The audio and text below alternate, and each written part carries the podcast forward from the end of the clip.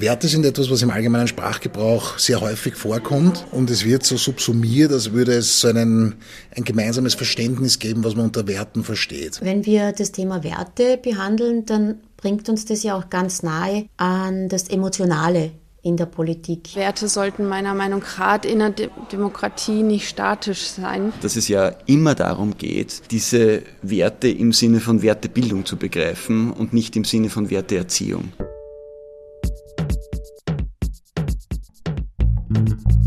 Richtig und falsch. Der Podcast über politische Bildung. Von Zentrum Polis, Demokratie 21 und der Arbeiterkammer Wien. Hallo und herzlich willkommen zu dieser Folge von Richtig und Falsch, dem Podcast für politische Bildung. Mein Name ist Ambra Schuster, ich bin Journalistin und ein Thema, mit dem ich quasi täglich konfrontiert bin, sind Werte. Da gibt es einmal die ethisch-journalistischen Werte. Was können wir wie und über wen berichten?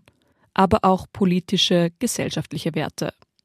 Alle Menschen sind frei und gleich an Würde und Rechten geboren, heißt es schon in der Menschenrechtsdeklaration. Freiheit, Gleichheit und Solidarität bilden das Fundament unserer Demokratie. Darüber gibt es soweit breiten Konsens. Noch. Denn die letzten Jahre haben gezeigt, wie schnell Demokratien ins Wanken kommen können. Rechte Strömungen, die Entsolidarisierung mit den Schwächsten in der Gesellschaft und das sinkende Vertrauen in Institutionen, all das nagt an unseren Werten. Was das für die Praxis in der politischen Bildung bedeutet? Patricia Latschik, Geschäftsführerin von Zentrum Polis Politik lernen in der Schule, sagt dazu Folgendes. Ja, wir machen in der politischen Bildung ja eigentlich viel mehr Wertebildung, als man aufs Erste sieht, würde ich sagen. Es steht ja nicht immer überall ganz groß in Großbuchstaben Werte drauf, wo dann Werte drinnen sind. Man kann ja über ganz viele Dinge gar nicht diskutieren, ohne Werte anzusprechen oder mitzudenken. Und Ganz besonders trifft es natürlich bei kontroversen Themen zu. Und da finde ich es eben sehr wichtig, dass wir uns das als Trainerinnen, aber auch als Lehrkräfte immer bewusst machen und von diesem impliziten Reden über die Werte dann zum sehr konkreten Ansprechen kommen. Wie können Werte in der politischen Bildung vermittelt und diskutiert werden? Was fällt da überhaupt rein in diese Werte? Und warum ist der Begriff oft so aufgeladen? Genau das wollen wir uns heute anschauen. Übrigens, Ausgangspunkt für diese Podcast-Folge ist eine Tagung der Interessengemeinschaft Politische Bildung, die im September 2022 an der Uni Graz und der Pädagogischen Hochschule Graz stattgefunden hat. Ihr Titel Demokratie im Wandel. Welche Werte braucht die politische Bildung? Der Begriff Werte kommt im politischen Diskurs häufig vor. Und meistens verhalten wir uns so, als würden wir eh alle dasselbe damit meinen. Und als gäbe es ohnehin ein gemeinsames Verständnis, was man unter einem bestimmten Wert versteht. Ein Irrglaube, sagt Philipp Mitnick von der Pädagogischen Hochschule Wien. Er ist Obmann der Interessengemeinschaft politische Bildung. Jeder Mensch hat verfügt über andere Werte. Es gibt sowas, wenn man sagen möchte, sowas wie einen normativen Wertkanon. Das könnte das Gesetz sein. Also man darf nicht bei Rot über die Ampel gehen oder man darf niemanden anderen verletzen. Aber der Punkt ist der, dass der Wertebegriff eine Ordnung ähm, illusionär betrachtet, die es eigentlich gar nicht gibt. Werte können also nicht einfach auswendig gelernt und befolgt werden. In der Vermittlung im Unterricht entsteht aber oft genau dieser Eindruck, als wären Werte eine Art Prüfungsstoff. Dabei geht es um etwas ganz anderes.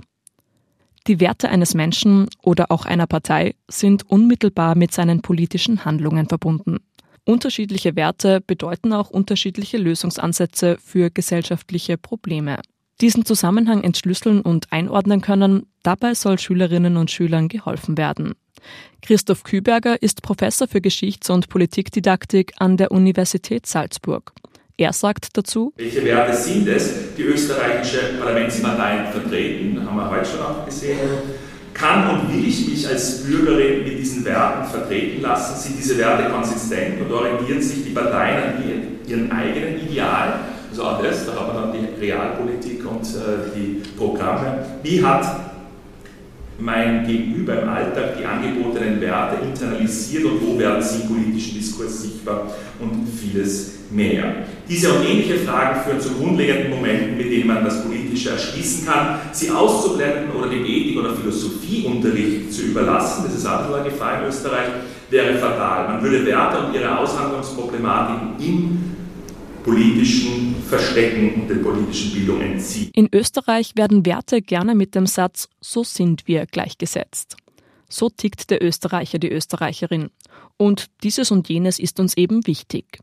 So ein recht enges Verständnis von Werten kann aber ziemlich ausgrenzend sein, sagt Philipp Mitnick. Man gibt Asylbewerberinnen den Auftrag, in Wertekurse zu gehen, damit sie wissen, wie man sich bei uns zu benehmen hat. Ja, es wird in Freibädern wird aufgehängt, auch meistens für Asylbewerberinnen, was man tut in einem Freibad und was nicht. Also sowas wie ein Benimmkanon, der aber mit Werten nur sehr bedingt etwas zu tun hat. Natürlich sind Werte wie Offenheit, wie Sensibilität, ähm, wie ähm, gegenseitiges Verständnis, Werte, die etwas sehr Inkludierendes haben. Nur sind das wieder keine politischen Werte. Ja? Also die politischen Werte wie Gleichheit zum Beispiel sind wiederum durch das Gesetz geregelt. Ja?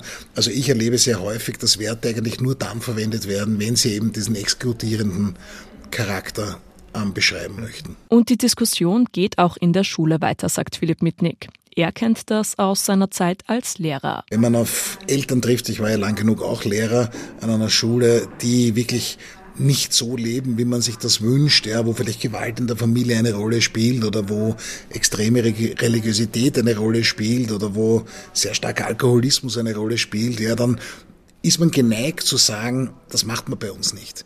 Und das zeigt die ganze Problematik dieser ganzen Wertedebatte auf, weil genau das machen wir bei uns. Ja. Bei uns gibt es eben Gewalt, es gibt Alkoholismus, es gibt religiösen Extremismus. Das ist ein Abbild der Gesellschaft. Und ich glaube, das Wichtigste in der Schule in Bezug auf Werte müsste sein, dass man diesen indoktrinierten Wertekanon, der sehr häufig von konservativen Parteien kommt, einfach hinterfragt und, und dekonstruiert. Ja, das heißt, man soll damit aufhören, so zu tun, als, als wüsste man, was unter Werten verstanden wird. Der Begriff Werte kann einen schalen Beigeschmack haben. Lara Möller vom Arbeitsbereich Didaktik der politischen Bildung an der Universität Wien fühlt sich deshalb bei der Verwendung des Begriffs nicht sehr wohl. Für mich auf den ersten Blick ist es auch eher ein negativ konnotierter Begriff. Also weil eben, weil ich dann an so Dinge, was wir auch gestern besprochen hatten bei der Tagung, sowas wie österreichische Werte oder also wo man sich fragt, was genau soll das eigentlich sein? Aber eben, also da würde ich sagen, man kann ja Werte als, als normative Basis eben auch umkrempeln oder umdeuten. Also Werte sollten meiner Meinung nach gerade in der De Demokratie nicht statisch sein, sondern sollten was Dynamisches auch haben. Also eben als normativ würde ich es dann verstehen oder vielleicht zum Teil dann auch als Möglichkeit des Eingreifens, um eben diesem Antiquierten sozusagen dann auch entgegenzutreten. Fassen wir kurz zusammen. Werte sollten nicht statisch sein. Wir reden zwar gerne von zentralen politischen und demokratischen Werten wie Gerechtigkeit, Freiheit, Solidarität, und wir tun so, als wären das ganz klar definierte, klar abgegrenzte Konzepte, aber das stimmt so nicht ganz. Werte entwickeln sich laufend weiter und sie werden von jedem und jeder Einzelnen individuell, aber auch von jeder Gruppe, einer sozialen oder einer politischen Gruppe, immer wieder anders interpretiert. Patricia Hlatschik hat dazu ein aktuelles Beispiel. Also Frieden zum Beispiel hat man jetzt lange Zeit gar nicht als ersten zentralen Wert genannt, wenn man über Werte geredet hat, weil wir Frieden in Europa als sehr normal empfunden haben. Und das hat sich jetzt seit dem Angriffskrieg Russlands total verändert. Äh, und jetzt ist das wieder ein ganz zentraler Wert im gesellschaftlichen und politischen Diskurs. Das ist also die, die zeitliche Dimension auch eine wichtige, wenn wir über, über Werte reden. Das, was ich als gerecht empfinde, das unterscheidet sich vielleicht ganz stark von dem, was meine Großeltern als gerecht empfunden haben. Und allein das wäre schon ein schönes Schulprojekt zu erforschen, wie sich ein bestimmter Wert einerseits im Laufe der Zeit verändert hat, aber auch wie der heute von unterschiedlichen Menschen und Gruppen interpretiert wird. Und in der Schule könnte man es dann in einem nächsten Schritt auch aufs Politische heben, denn die Ideen, die eine soziale Bewegung oder politische Parteien haben, um eine Gesellschaft gerechter zu gestalten, die sind ja sehr unterschiedlich und haben sich auch im Laufe der Zeit sehr verändert. Und dann müsste man eigentlich noch eine weitere Ebene einziehen, dass ja nicht immer alles, was schwarz auf weiß in den Parteiprogrammen drinnen steht, mit den postulierten Werten übereinstimmt, sondern dass die politische Realität oft weit von dem entfernt ist, äh, was eigentlich als Wert definiert wurde. Und da gibt es dann ganz viele Ebenen, an denen man mit den äh, Schülerinnen und Schülern quasi gemeinsam kiefeln kann. Wenn es um Werte geht, kann es auch manchmal ganz schön hitzig werden, auch in der Schule. Wenn Werte diskutiert werden, bringt uns das nämlich ganz nahe an das Emotionale in der Politik. Sie werden selten rein sachlich verhandelt, egal ob in der Politik, im medialen Diskurs, am Stammtisch oder in der Familie. Ein Beispiel Gleichheit, etwa zwischen den Geschlechtern. Selbst wenn man sich grundsätzlich einig ist, dass Frauen und Männer gleich viel wert sind und die gleichen Rechte haben sollten, wird die konkrete Umsetzung dieses Grundwerts oft heftig debattiert. Selbst im Freundeskreis und unter Gleichgesinnten schwingt da viel Emotion mit. Patricia Hlatschik hält das für nachvollziehbar und betont. Im Bildungsprozess geht es dann darum, genau das zu reflektieren und auch zu analysieren. Und da ist dann auch total wichtig, dass ich als politischer Mensch, und das ist auch für Lehrkräfte sehr wichtig, wir sind ja alle, ob wir es wollen oder nicht, ins Politische eingebunden, da ist wichtig, dass ich als politischer Mensch um diese Emotion weiß und sie einordnen kann. Und das betrifft sowohl meine eigene Emotion als auch die Emotion der Andersdenkenden. Im Klassenzimmer kann das für Lehrkräfte ein heikler Balanceakt sein. Umso mehr sollen Lehrkräfte ihre subjektiven Wahrnehmungen hinterfragen und reflektieren, meint Robert Hummer von der Pädagogischen Hochschule Salzburg. Er schlägt vor, im Unterricht Wertebildung vorzunehmen und nicht Werteerziehung und so der Subjektivitätsfalle, wie er es nennt, zu entgehen. Wenn ich das Ganze als Wertebildung sehe, dann habe ich persönlich als Politikdidaktiker so etwas wie ein didaktisches Dreieck im Kopf. Ja, da befindet sich das Thema, der Inhalt, das könnte ein politisches Thema sein mit bestimmten kontroversen Urteilen, wo dahinter kontroverse Wertvorstellungen stehen. Und dann gibt es aber immer noch zwei andere Teile dieses didaktischen Dreiecks und das sind zum einen die Lernenden, die Schülerinnen und die Schüler mit ihren heterogenen Wertvorstellungen, die sie schon mitbringen. Und da gibt es die Lehrperson, die für sich aushandeln muss, wie sie mit ihren subjektiven Werten in ihrer Professionsrolle als Lehrperson umgeht. Mit anderen Worten, da werden Werte verhandelt.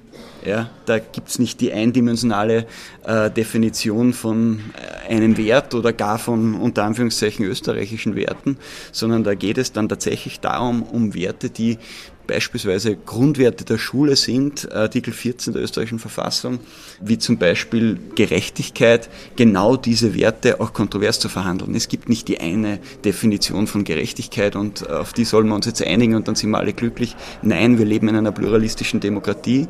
Auch wenn unsere Verfassung den Wert Gerechtigkeit vorsieht, sind wir immer noch Bürger mit unterschiedlichen Interessen, Wertorientierungen, Standpunkten und äh, Sinn des demokratischen Prozesses und auch von politischer Bildung wäre es, sich darüber zu verständigen, welche Vorstellungen von Gerechtigkeit es geben kann, soll in einer Demokratie. Das heißt also, Wertevorstellungen sollen nicht einfach aufs Auge gedrückt werden, unterschiedlichste Wertvorstellungen sollen viel mehr zugelassen und im Unterricht diskutiert werden.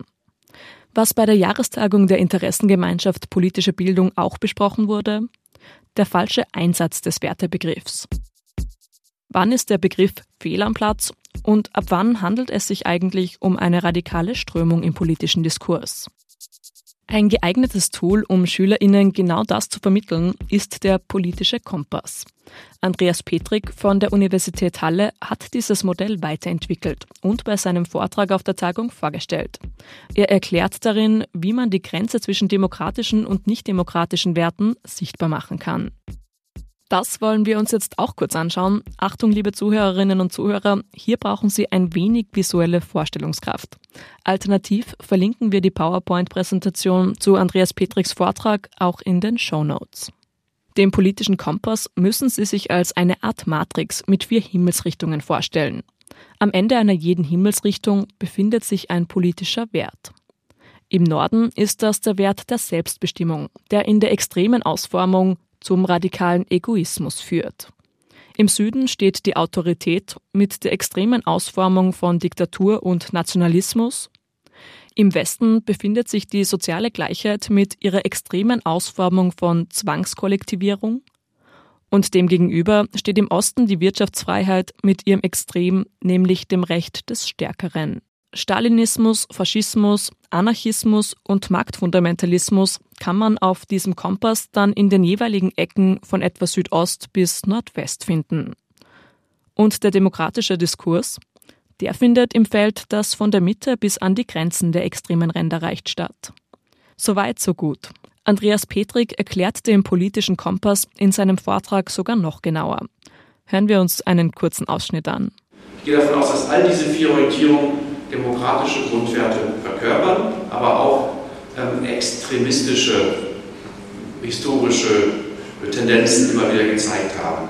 Dazu haben, haben wir bei uns im Arbeitsbereich einfach gedacht, wir nehmen die Werte der vier Pole bei Kitschel, das, soweit hat er das noch nicht ausgearbeitet, und spitzen die zu mit Hilfe der Ungleichwertigkeitsvorstellung. Wenn man das Leistungsprinzip extrem zuspitzt, kommt dabei raus das Recht des Stärkeren und die Ablehnung von oder die, der Zerstörungswille unwerten Lebens bis hin zur natürlichen Selektion, die wir von den Nazis kennen. Wenn wir das Prinzip der Gleichheit über, extremistisch überspitzen, kommen wir zu einer Gleichmacherei, die kein Individuum mehr kennt und einen Zwang ausübt, einen staatlichen, auch brutalen Zwang zum Teilen und zum Kollektiveigentum. Wenn wir das Prinzip der Autorität und Hierarchie und antidemokratisch zuspitzen, kommen wir automatisch bei Putin an, also bei Diktaturen, bei der Verfolgung politischer Gegnerinnen und bei einer Form von Nationalismus, die wir ja auch gerade bei Putin erleben können. Das ist ja ein gelebter Imperialismus, wenn er das alte russische oder sowjetische Reich, je nachdem wie er gerade argumentiert, wiederherstellen möchte. Dann, wenn wir das Prinzip der Anti-Autorität, der Selbstbestimmung in seinen Extremen zuspitzen, kommen wir zu einer völligen Staatsablehnung. Die muss nicht immer gleich antidemokratisch sein, ist sie aber häufig. Gesetzeslosigkeit führt automatisch auch irgendwie zum Recht des Stärkeren, radikaler Egoismus oder laissez-faire. Das klingt jetzt alles schon recht politikwissenschaftlich. Was wir aber mitnehmen, solche Tools können eben auch im Unterricht verwendet werden, um aufzuzeigen, wo wir die Grenzen der demokratischen Werte überschreiten. Apropos Grenzen, wann und wo genau eine demokratische Grenze überschritten ist, kann schon mal kontrovers diskutiert werden. Wenn es etwa um Themen wie Diskriminierung, Herkunft oder sexuelle Orientierung geht, wird es schnell persönlich, wenn nicht sogar verletzend. Gleichzeitig wird es dann schwierig, wenn zum Beispiel bestimmte Leute ähm, ausgegrenzt werden oder so, dass ja zu einem Ungleichgewicht kommt. Da finde ich es immer auch spannend, sozusagen viel auch mit exemplarischem Lernen oder auch mit Perspektivenübernahme zu arbeiten, aber gleichzeitig mit dem Hinweis, dass diese Perspektivenübernahme natürlich auch ja, aus einer sehr privilegierten Position heraus dann passiert. Also die sozusagen privilegiert sind, immer in der Lage sind, dann auch wieder zurückzugehen. Lara Möller von der Uni Wien sieht hier Lehrkräfte gefordert. Und sehr wichtig auch, dass die, dass die Lehrkraft Haltung zeigt und dass sie eingreift und sozusagen sich nicht als neutrale Beobachterin bei gewissen Kontroversen sieht, sondern auch die eigene Meinung tatsächlich begründet und sozusagen, dass einfach konstruktive Diskussionskultur geschaffen wird, aber dass gleichzeitig auch gesagt wird, hier und hier ist die Grenze und ähm, nicht alles kann unkommentiert gesagt oder getan werden. Also das passiert mir oft noch zu wenig. Wirklich dieses Haltung zeigen für, ja, für demokratische Grundideen oder Prinzipien wirklich auch einzutreten. Auch wenn es dann vielleicht wehtut der Lehrkraft, aber das müssen viele Lehrkräfte tatsächlich noch lernen. Auch Patricia Klatschik vom Zentrum Polis sagt, dass die Auseinandersetzung mit demokratischen Werten in der Lehrerinnenausbildung Hand in Hand mit viel Reflexion, vor allem auch Selbstreflexion gehen müsse. Als Lehrerin muss ich schon mein eigenes politisches Selbst und meine eigenen politischen Werthaltungen kennen und reflektieren können. Und ich muss einerseits als politischer Mensch mit einer soliden demokratischen Identität in der Klasse stehen, aber andererseits darf ich halt dann auch nicht auszucken, wenn zum Beispiel Meinungen und Haltungen auftauchen, die ich gar nicht gut finde oder die halt tatsächlich äh, ins Antidemokratische hineingehen. Und das sagt sich jetzt so leicht, ist aber in Wirklichkeit recht schwierig und braucht schon recht viele Kompetenzen, um das gut zu managen. Denn das, was wir so gern mit dem Terminus gesellschaftliche Kontroverse umschreiben, ähm, ist meistens schon ziemlich heftig. Da prallen ja Weltbilder aufeinander und da werden Werte auf komplett unterschiedliche Art interpretiert. Und da ist dann wahrscheinlich die größte Herausforderung zu überlegen, wo muss ich als Lehrkraft Stopp sagen? Wo muss ich einschreiten und dann vielleicht doch, naja, vielleicht nicht auf den Tisch hauen, aber, aber doch deutliche Worte finden, dass diese oder jene Haltung nicht mehr demokratisch ist. Und darauf muss ich als Lehrkraft vorbereitet sein und darauf muss ich mich laufend vorbereiten, sonst kann ich kontroversielle Themen in der Schulklasse nicht glaubwürdig begleiten. Bei all den Herausforderungen, die sich hier für Lehrerinnen ergeben, müssen wir uns vielleicht noch mal vor Augen führen, worum es hier geht. Was ist eigentlich das Ziel von Wertebildung im Unterricht?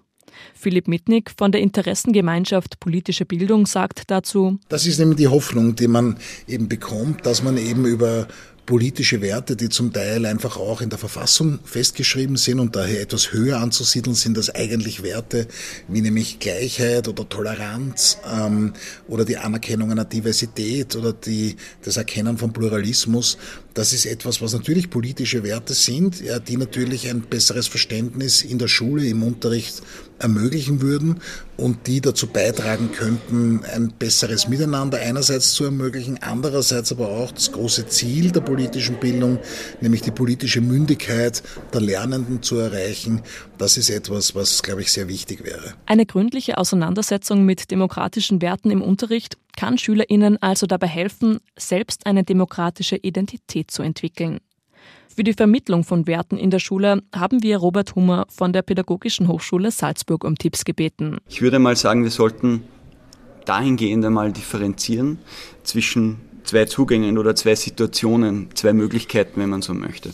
Die eine Möglichkeit ist die Frage, wie positioniere ich als Lehrperson ein Thema im Unterricht, wo es um unterschiedlichste Werthaltungen, Wertorientierungen geht, über die man sich dann im Unterricht äh, verständigt äh, auseinandersetzt. Das heißt, das ist eine ist eine Frage der Planung und Strukturierung von Unterricht. Da würde ich meinen, wäre es wichtig, äh, sozusagen nicht nur die institutionelle Ebene von Politik im Kopf zu haben, wie das ja sehr häufig passiert, klassische Institutionenkunde, sondern einfach auch die Prozessdimension von Politik zu sehen und die Inhaltsdimension von Politik zu sehen.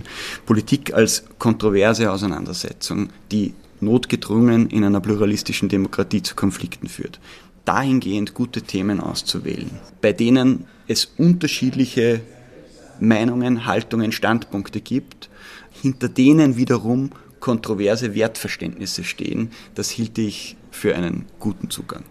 Ja, weil dann wird genau das deutlich, was ich versucht habe vorher zu sagen, dass es eben nicht den einen Wert so und so gibt, sondern dass es verschiedene politische Akteure gibt, die aus gutem Grund Gerechtigkeit so definieren oder Gerechtigkeit so definieren. Der erste Tipp für den Unterricht ist also nicht abstrakt über Werte reden, sondern ein kontroversielles Thema hernehmen und anhand dessen eine Diskussion über konkrete Werte und Werthaltungen führen. Ein mögliches Thema, an dem zum Beispiel Werte wie Freiheit und Solidarität ausdiskutiert werden können, wäre eine Impfpflicht. Egal ob gegen Corona, Masern oder andere Krankheiten, unterschiedliche Meinungen und ein kontroverses Wertverständnis sind hier garantiert. Der zweite Punkt ist der Punkt, wo es tatsächlich zu spontanen Schuläußerungen kommt in der Unterrichtssituation, wo man als Lehrperson vielleicht gar nicht damit rechnet und plötzlich geht die große Wertedebatte auf, wie beispielsweise äh, eine Gesellschaft mit gleichgeschlechtlichen Partnerschaften umgehen soll. Nur um ein Beispiel zu nennen. Wie reagiere ich als Lehrperson? Natürlich gibt es dazu kein Patentrezept. Ja.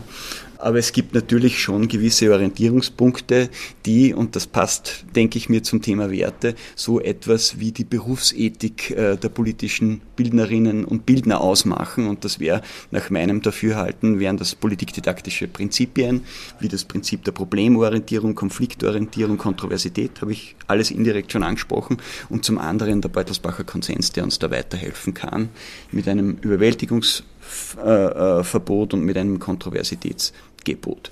All das, und das wissen wir, beantwortet natürlich noch lange nicht die Frage, wie ich mit der spontanen Schüleräußerung umgehe, die beispielsweise eine ist, die ich als Lehrperson, als problematisch erachten würde, weil da ein äh, Ungleichwertigkeitsdenken beispielsweise drinnen steckt. Natürlich so eine Aussage steht in einem eklatanten Widerspruch zum äh, ja, Gleichheitsprinzip, das wir in der Verfassung haben, in den Menschenrechten haben.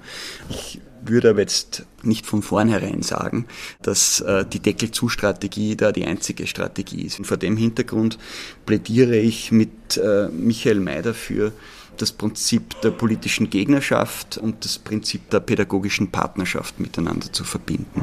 Politische Gegnerschaft da, wo sozusagen klare Kante gefordert ist, wo ich merke, okay, das ist jetzt eine antisemitische Aussage, das ist eine rassistische Aussage, was auch immer, auf jeden Fall Aussagen, die eindeutig jenseits der Grenzen des demokratisch Sagbaren liegen. Tipp Nummer zwei ist also, sich an die politikdidaktischen Prinzipien halten. Sprich, klare Grenzen setzen, wo sie nötig sind, aber SchülerInnen auch nicht überwältigen. Vom Beutelsbacher Konsens haben wir ja schon in mehreren Folgen des Podcasts gehört. Die genaue Begriffsdefinition verlinken wir in den Shownotes dieser Folge.